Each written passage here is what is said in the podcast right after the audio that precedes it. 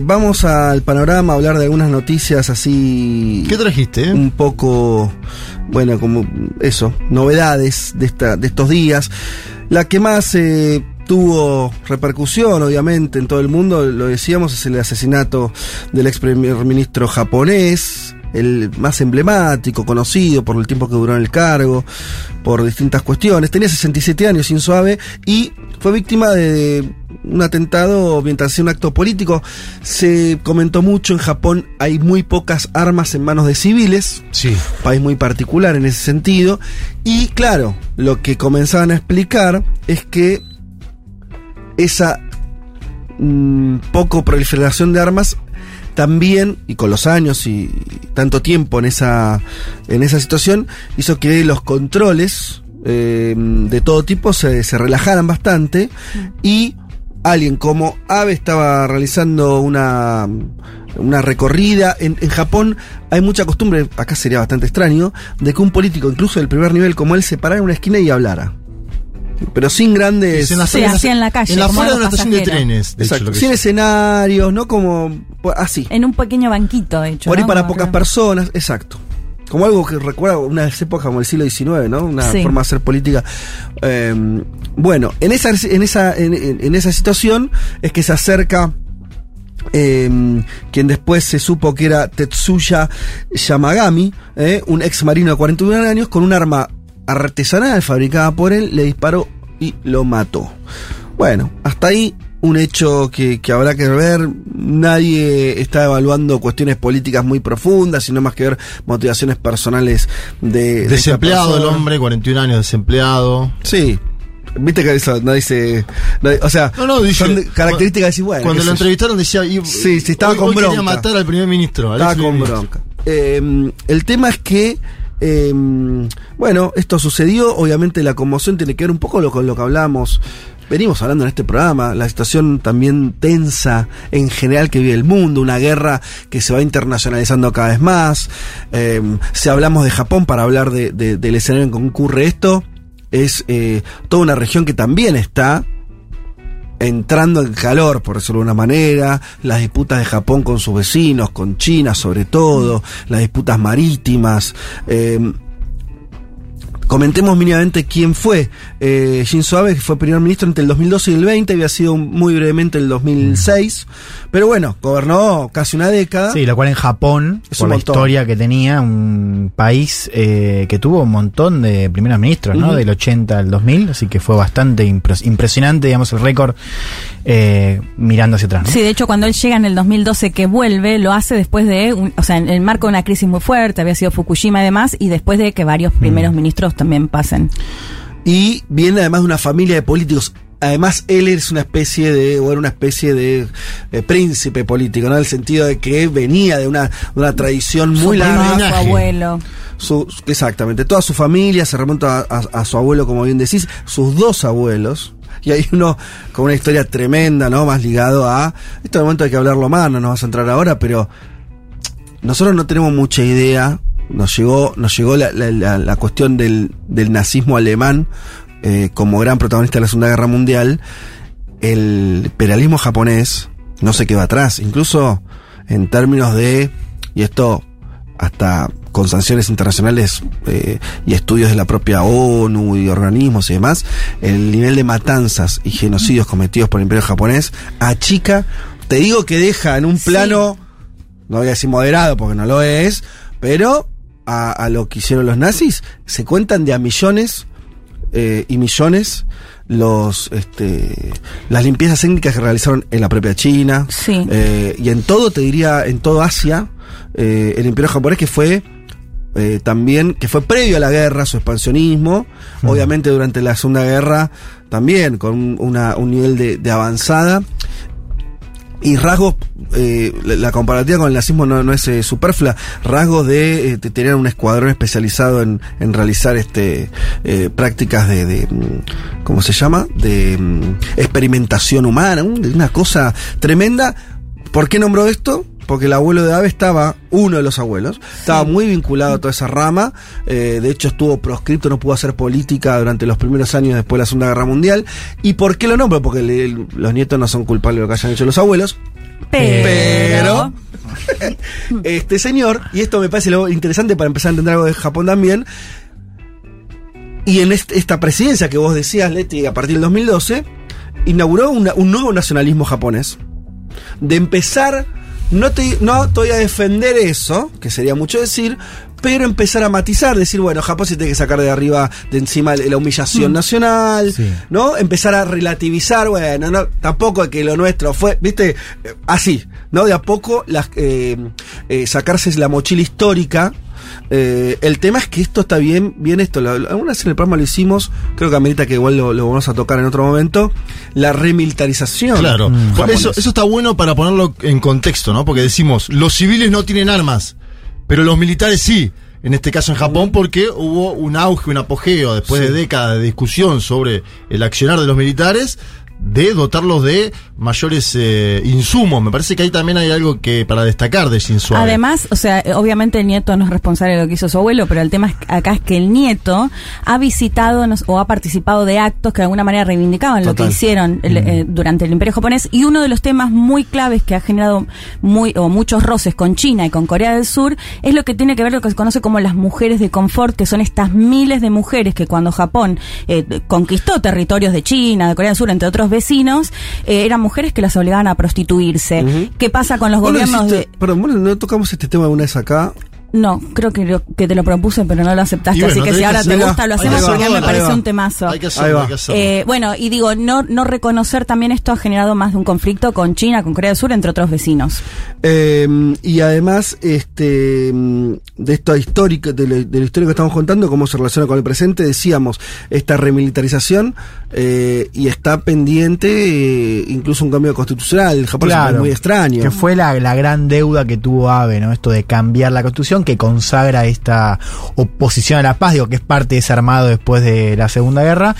Lo quiso cambiar, bueno, finalmente no, no pudo. Porque el artículo 9, esto es muy, muy colorido Sí. digo, para contar. Sí. Dice que Japón tiene prohibido resolver conflictos Claro. por la vía armada. Tu Sí. propia, Claro. las constituciones no, no eh, prohíben a sus propios estados hacer la guerra. Más bien ¿no? dicen lo contrario, Claro. dicen que ante invasión y el Estado tiene que accionar. Claro. No, es una fuerza súper reducida y de hecho eh, durante el gobierno de Abe lo que se pudo hacer es que, por ejemplo, si pasa algo fuera del país, estas fuerzas pueden operar, algo que ni siquiera podían hacer. Bueno, a hoy ya todo eso en realidad empieza a ser una especie de letra muerta, porque Mm. el presupuesto militar japonés es lo más alto del mundo. Claro. Sus fuerzas armadas ya son importantes, Exacto. por más que se llaman eh, fuerzas de Autodefensa. autodefensa. Sí. Mm. Que eso parte de esta cuestión constitucional que les prohíbe tener fuerzas armadas en sentido estricto. Pero la verdad, eh, nada, tienen antimisiles, o sea, se está armando velozmente. Y la gran ampliación presupuestaria es en esta década con AVE. Sí. Claro, ahí va. Así que bueno, esa es un poco la. eh, nada, para darle un poco de carnadura a este, a este atentado. Eh, déjame sumarte un último de- dato sí. para tomar la dimensión de la poca cantidad de muertes por armas. Leía hoy en Axios, desde el 2017 se calcula que 14 personas fueron asesinadas por armas en Japón. O sea, es realmente un No, número no, muy bajo si hablamos de Estados Claro, Unidos. un fin que- de semana. Claro. un fin de. Un Sí. fin de Estados Unidos. Y, no, y, y tal vez Y una población corta. de 125 millones, por Sí, ahí, sí, digo, un es una muy población muy, numerosa, sí. Totalmente. Bueno, eh, eh, pasemos a lo que decíamos eh, de- del caos en Sri Lanka. Ubiquémonos un segundo. Es una isla que está, dicho así, abajo de India. Si ven, se agarran el mapa. De hecho, les invito ya que los que están con la compu a mano eh, entren a, Google Maps o lo, similar que, usen. Eh, van a ver ahí una isla considerable, un tamaño importante, eh, al sur de la India. Ese es el país que estamos hablando, Sri Lanka, que eh, un país con una población rural importante, con mucha vinculación a lo que sería la plantación de té históricamente, de arroz también, eh, y el turismo. Bien, esas escenas que contábamos de miles y miles de personas manifestándose eh, en, en una reacción social eh, fuertísima, que entraron en las casas de los mandatarios y demás, eh, viene de una guerra civil. Yo decía que los que quieran vean el, video de Periodistán eh, en el canal de YouTube, que está muy bueno, ahí explica un poco esta historia. Básicamente hay una minoría llamada Tamil que buscaba la independencia de una parte de la isla eh, y constituyó una guerrilla que fue muy famosa, los Tigres Tamil, eh, y una población mayoritaria singalesa, ¿no? La etnia mayoritaria en la isla. Bien, finalmente esto, para no, no hacer mucha historia, se resolvió a favor militarmente de la mayoría singalesa, que es la que gobernaba o gobierna, eh, y quienes ahora están destituidos y están perdiendo el poder político eran los, los que habían salido victoriosos de esa guerra que duró hasta hace muy poquito, de hecho. Eh, ¿Cuáles son las causas de, de este estallido social? Bien, algunos se dicen algo que, volviendo a lo que hablamos eh, también con, con respecto a la, a la pandemia y se, se está acelerando procesos que durante la pandemia se habían congelado Sí. por la situación obviamente excepcional de la pandemia, el temor a los contagios, las cuarentenas y demás. Eh, Sri Lanka vive gran parte de los dólares que ingresan a este país son por el turismo. Bueno, no hace falta suponer lo que pasó con la pandemia y el turismo en Sri Lanka. Se cayó, se detuvo a cero. Eh, por lo tanto, ahí tenés un primer origen que explica el déficit que tiene Sri Lanka, los problemas este, vinculados también a su inflación, bueno, una serie de cuestiones y básicamente un Estado que dejó de recaudar lo que recaudaba. Bien. Ahí tenés un primer punto. Lo segundo es que es una economía, esto nos va a sonar mucho a los argentinos, que eh, tuvo sucesivos planes con el FMI, ¿eh? 16 planes, todos por supuesto fallidos. Le ganamos nosotros. ¿Eh? 23 tenemos nosotros. Le ganamos un poco a nosotros. Eh, para darnos una idea de tamaño, Sri Lanka es algo así como 20 y pico millones de habitantes, ¿no? Habla- Una economía mediana, Mediana. para tirana chica. tirando a chica, ¿no? Sí, sí, si Argentina es mediana, es la mitad de la Argentina. Exacto. Eh, sobre esta situación, entonces, pandemia, caída del turismo, Fondo Monetario, habría que sumar todo lo que empezó a pasar después, que tiene que ver con, después me refiero este año, el año pasado, subida de los precios del combustible a nivel internacional, complicaciones de vuelta ahí con eso, con su balanza de comercial y de pagos, porque no estamos hablando de un país petrolero, entonces eh, importación de eso a precios cada vez más altos. Y un dato que algunos señalan que es de color, otros que no, que es una decisión que tomó eh, intempestivamente el gobierno de prohibir el uso de agroquímicos en el campo e ir hacia una producción orgánica. Esto que los papeles suena bien, en Sri Lanka terminó, algunos dicen que de desacomodar, no porque haya tenido un efecto tan real en términos de producción, porque además fue ahora todo esto, sino porque terminó de desacomodar la vida de los que viven de eso. ¿Te imaginas que un día te dicen, estás, hace 50 años plantando arroz y usando agroquímicos? Te dicen, che, no los puedo usar más. Que algunos dicen que si fuera una medida ecológica, otra de necesidad de ahorrar divisas, no está muy claro. Como sea, claro, esa persona o esa familia o esa empresa eh, que se maneja de esa manera y de pronto tiene que reconvertirse un día para el otro, te imaginas que genera todo un caos. Porque el plan era hacer esta transición eco- ecológica o orgánica en 10 años. Y pronto toma la decisión de prohibir de un día para el otro. Bueno, claro. Eso, algunos dicen que terminó de caldear los ánimos rurales, sobre todo, Sí. y de Ahí te el levantamiento. el aumento de precios, que esto es algo, de, de precios de primera necesidad de alimentos. Me parece que esto es central, transversal, y eh, acá el 70% de los hogares del país, según una encuesta de Naciones Unidas, habían bajado el consumo de alimentos. Atención con este fenómeno, ¿eh? porque hay los estallidos también se producen por eso, porque vos no podés cubrir tus necesidades básicas, necesidades básicas insatisfechas, y salís a la calle, y suceden cosas como esta. Y también habían restringido la venta de combustible. Claro. Que bueno, por supuesto, eso también genera. Claro, escasez de gasolina, electricidad. Países que de pronto no funcionan más. Me parece que eso es un poco lo que también pasa en los momentos de, cri- de crisis. Podemos- hay crisis donde, bueno, que son de reconversión, que son de... Y hay momentos que me parece que está ocurriendo mucho acá, que dejan de funcionar, Este caso parece ser así. eh, porque ni siquiera parece... Ni siquiera se está produciendo por una disputa de poder, de facciones, No. sino que las variables que dijimos que pueden ser estas, más, menos, son variables que incluso exceden en general a- al país mismo. Y eso es lo que pasa cuando hay switcheos muy grandes a nivel internacional. Los países no son esto, este tipo de países, los que decíamos con, lo que decía Juanma, medianos, pequeños, no son los que deciden las reglas internacionales, son los que toman como un dato las reglas, te guste o no te guste. El precio del combustible ahora está acá arriba. Eh, la pandemia, ni hablar, ah, eh, nadie decidió eso. Eh, cuestiones que La tienen que ver inflación generalizada, ¿no? Bueno, claro, el Golpea aumento- más en, en economías como esta, que no tienen los controles adecuados. Bien, les prometo que vamos a terminar en nuestra propia región, hablando como les adelantábamos de Uruguay y de Ecuador. Pero, antes de eso, eh, algo que me parece súper interesante, que es que en los últimos días se dio un empuje ya decisivo a un corredor mm, eh, comercial que está uniendo Rusia e India. Y que pasa por otro tercer país, que es Irán. ¿Cuál es? Ah, mira vos. Mira vos, qué lindo, ¿eh? Rusia, Irán, India. ¿Por qué señalamos esto? Bueno, agarren el mapa o vayan a su compu, su teléfono y pongan Google Maps y se van a dar cuenta de lo siguiente. Hasta ahora, una producción que se exportaba desde Rusia, ponele Moscú, por ponerte un- una ciudad, o San Petersburgo, que también es una ciudad industrial, y quería tener como destino el Bombay en la India, Sí. tenía que ir por el mar del Nor- por el mar Báltico, ¿sí? De- al norte de Rusia, atravesar eh, justamente los países eh, bálticos, tal vez detenerse en eh, Holanda, eh, en, en algún puerto holandés, continuar eh, por el, el Atlántico, España y demás, y llegar al Mediterráneo, atravesar todo el Mediterráneo, el canal de Suez, y después de hacer todo ese recorrido, ingresar a lo que sería el mar Arábigo y desembocar en las costas indias. Ese era el recorrido, unos 40 días. Pero no solamente el tiempo y el dinero que cuesta ese viaje, sino se darán cuenta ustedes que en este contexto, esa exportación rusa tal vez tendría no una, dos, tres, sino por ahí cinco situaciones conflictivas en términos geopolíticos por los lugares que les dije que Sí, atravesaría. parada varias veces. Sí, o lo podés, claro, con embargos, posibles embargos y Sí, bueno. sí.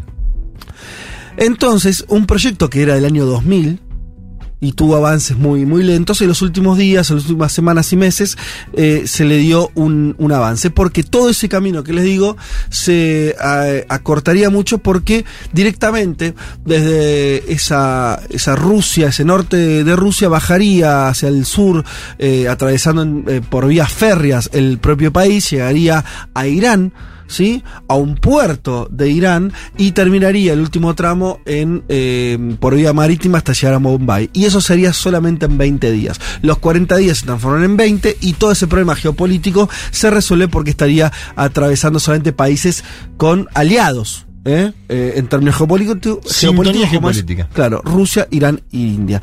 Por eso es tan relevante eso que está ocurriendo. En 2018, por ejemplo, podía leerse ya en los medios internacionales la noticia de que Rusia, Irán y la India estaban discutiendo una alternativa al Cal de Suez.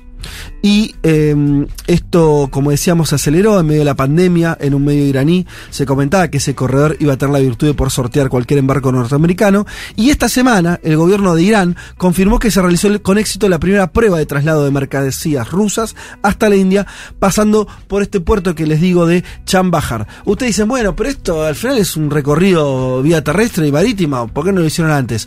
Porque la cuestión logística, esto lo mismo con la pandemia, son complejas. Este puerto que le digo de Chambahar, que se en un- una especie de centro logístico, requiere inversiones, con un montón de guita, eh, y, y además esto que, que también... eh, para soportar una carga, para, para que se convierta en una vía comercial, tiene que soportar durante el año millones y millones de toneladas de traslado de mercancía para que se vuelva una vía comercial relevante.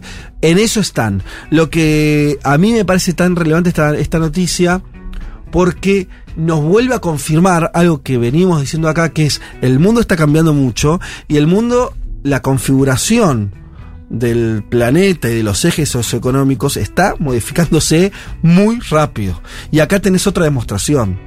Eh, Lo así- de Irán, eh, te, te agrego un breve comentario. Me, acá está muy, obviamente, cada vez que mencionas Irán es eh, ¿no? problemático por las cuestiones que han sucedido en Argentina, ¿no? Dos Sí. atentados contra eh, entidades israelíes. Eh, Irán pidió el ingreso a los BRICS junto a la Argentina. Total. Digo, digo, Sí, sí. Marco, esto es, son noticias de las últimas semanas. Sí, La- es parte de lo mismo. China acaba de apoyar el ingreso de Argentina. Eh, Moscú apoya el ingreso de Irán. Digo, atención con ese con ese ida y vuelta, ¿no? Total. Porque vos nombraste de tres países. Dos Sí. ya están en los BRICS Sí. y uno está pidiendo el ingreso. Claro. Y me parece algo que hablamos mucho, bueno, lo hablamos con periodistas también, eh, que nos estuvo haciendo sus crónicas de la India. La India es un país que es como de esos jugadores que pueden decidir el fiel de la balanza, ¿no? Porque hasta ahora la India siempre estuvo tensionada en si era un aliado occidental, si era la puerta de entrada de Estados Unidos incluso, o de. Occidente, Europa en el sudeste asiático, o no, o si era un jugador que iba a decidirse por China o por Rusia. Bueno, esto no digo que lo defina, porque además la India es un, un país con tanto peso en sí mismo que tiene una autonomía de juego, pero en un contexto de guerra, en un contexto donde se están definiendo las alianzas, me parece que estamos viendo a India, por lo menos yo la- las cosas que voy viendo se está perfilando, diría más, para jugar en ese partido Para cortar el bacalao.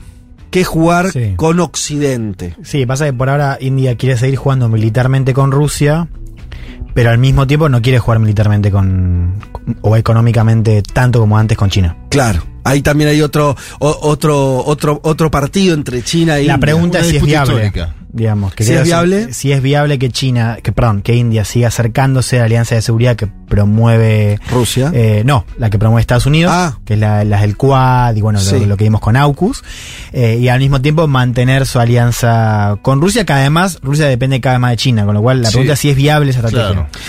Y además entre China y Rusia está la India. Hasta en términos geográficos, en términos comerciales, por eso yo hablo de esta ruta. Sí, sí, sí. También las coyunturas se llevan puesto los juegos geopolíticos eh, viejos.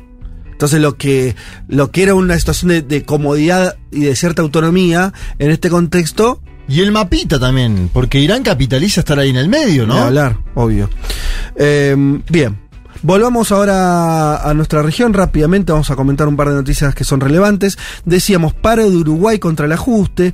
El plenario intersindical de trabajadores, el PIN-CNT, la Central Única de Trabajadores de Uruguay, realizó este jueves un paro general de cuatro horas que incluyó una movilización al Congreso, bajo el lema Con el pueblo, y en rechazo lo con- consideran políticas de ajuste ¿sí? de la, del gobierno de la calle Pou. Bien, eh, ¿qué es lo que dijeron desde la presidencia de PIN-CNT? La reforma de la seguridad social aumenta la edad para jubilarse, tenemos rebaja de jubilaciones y además se generaliza las administradoras de fondo de ahorro previsional, nuestras AFJP. Eh, por lo que también hay, que hay una rebaja de derechos. Y el ministro de Trabajo del gobierno de la calle Pau, Pablo Mieres, consideró un reflejo muy rápido del día del paro, eh, una medida extrema, ¿sí? que acá se ha na- naturalizado, se quejó el ministro. Eh, el movimiento sindical igual tiene todo el derecho a tomar las medidas que correspondan y que entiendan pertinentes. Uno podrá opinar que son exageradas, que no deberían ser de esa magnitud. Es la opinión que podemos tener, pero no hay dudas de que tienen legitimidad y es parte de la regla de juego de la democracia. Me gusta esa cosa uruguaya que todavía mantienen aún en, un en los momentos de grietas y aún en su propia grieta que existe y que es más acentuada que la que había años anteriores. Visto a Argentina todavía parece un juego, un fair play, ¿no? Donde todos se reconocen con derechos a, a- a hacer cosas. Pero bueno, Te agrego de Uruguay porque vi una Sí. encuesta de Factum. Hay A un ver. cambio en el humor social en Uruguay. Eh, el 51% de las y los uruguayos considera que la actual situación del país es negativa. Aumentó 15 puntos, era 35 en el, en el anterior. 15 puntos aumentó por el precio de los Muy alimentos. en línea con lo que está pasando en todos To- lados. En toda América Latina está subiendo los productos de primera necesidad y eso, primera vez que hay un cambio de humor social en Uruguay y uno de cada cuatro votantes del oficialismo de la coalición multicolor ve la situación del país como mala o muy mala, ¿sí? 25% de los que votaron a la coalición multicolor. Y recordemos, quería cerrar con esto, me parece muy interesante porque impacta por fuera de Uruguay, que es, eh, tuvimos ese referéndum fines de marzo, ¿no? Fue el referéndum eh, sobre la ley de urgente consideración que terminó ganando el oficialismo por Por muy poquito, poquito, por sí. dos puntos, punto y medio, dos puntos. Sí. Eh, pero bueno, lo ganó. Que se leyó también ahí. Me interesa esto. La lectura interna de Uruguay de ese referéndum es, por un lado, bueno, el gobierno salvó las ropas porque eh, iba a ser muy malo para el gobierno perder eso porque iba a invalidar su principal política pública, ¿no? Eh, su principal, eh, sí, acto legislativo que le abría una serie de Su programa, sí. de programa de gobierno. Bien, está bien como lo definiste, programa de gobierno. También es, es verdad que al, al ser tan estrecha la votación, para la izquierda, para la oposición, no fue tan mal el resultado en sentido que lograron, no tenían nada y lograron, no lograron frenarlo, pero dijeron acá estamos, somos la mitad del país. Sí. De hecho fue la lectura que quedó, Claro. las dos mitades. Igual marzo es antes de que estalle todo el tema eh, de suba de alimentos. Si hubiera sido ahora ese Yo- referéndum. es lo que pensaba yo esta semana, que se lo dije a, alguno, a algún Sí. amigo uruguayo. le Qué pena decía, que no esperaran un poquito. No, no sé si Va, eso, no, pero cómo te cambian cuatro o cinco meses la situación económica, ¿no? Pero te anoto esto. Mirá qué interesante. Horacio Rodríguez Larreta, Sí, señor. Jefe hace, de gobierno. hace poco y, can- y posible candidato a presidente, Sí. dijo la, la ley de urgente consideración, esta idea de un paquete de medidas de batería donde me llevo puesto todo y, en, y, en- y con una ley hago mi, mi programa de gobierno y no pregunto más al, al- al Congreso, lo consideró su propio ojo de ruta. Dijo, hay que aprender de esa experiencia, porque en Uruguay tenés, más allá de lo que pueda pasar ahora con todas las tensiones sociales y demás, un gobierno exitoso de derecha, que ahora empiezan a mirar muchos. Y lo tenés a Larreta diciendo eso. Yo, Larreta lo dijo así, en Yao Yao, ante empresarios. Dijo, yo quiero hacer lo que está haciendo la calle Pou. Acá no va a haber luna de miel, no voy a esperar, ninguna cosa. eh, voy a hacer una ley eh, ómnibus, Mega donde paquete, voy a sí. meter todo lo que yo quiero hacer, que puede ser una reforma laboral, previsional, lo que sea, y nos vimos, y nos vimos. Y el otro que dijo eso, ¿sabes quién fue? Quien ¿Quién? apoyó, en, estando en Uruguay de visita hace no mucho, eh, Lazo. El otro presidente de derecha de la región volvió a decir lo que hizo la calle Pueblo estuvo muy bien. Está bien, después a Lazo se le complicó ahora, ya sabemos, le estuvimos contando todo lo que pasó en Ecuador.